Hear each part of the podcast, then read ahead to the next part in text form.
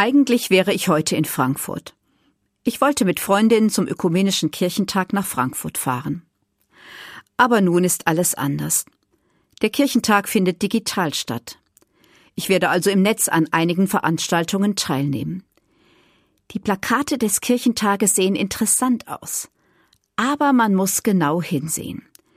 Das Motto ist nicht so einfach zu lesen. Etwas unscharf sieht es aus. So als müsste man seine Brille nochmal putzen oder das Fernglas scharf stellen. Leicht verschwommen ist zu lesen, schaut hin. Das ist eine Aufforderung und sie steht in der Bibel. Jesus sagt das zu seinen Jüngern. Sie machen sich um die vielen Menschen Gedanken, die ihm zuhören. Circa 5000 sollen es gewesen sein. Es ist inzwischen spät geworden und die vielen Menschen sind hungrig.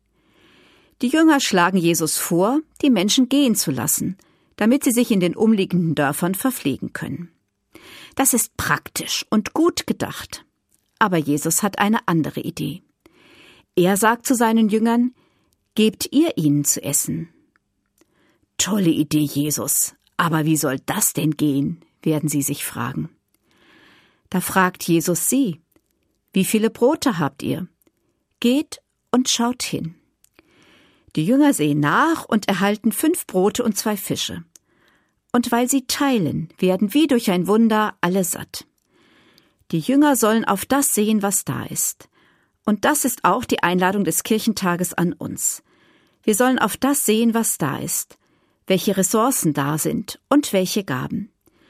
Wir sollen hinsehen, was wir aus dem machen können, was da ist und wie wir gut miteinander teilen können. Das finde ich spannend und ich freue mich auf den Austausch im Netz, auch wenn ich nicht nach Frankfurt fahren kann.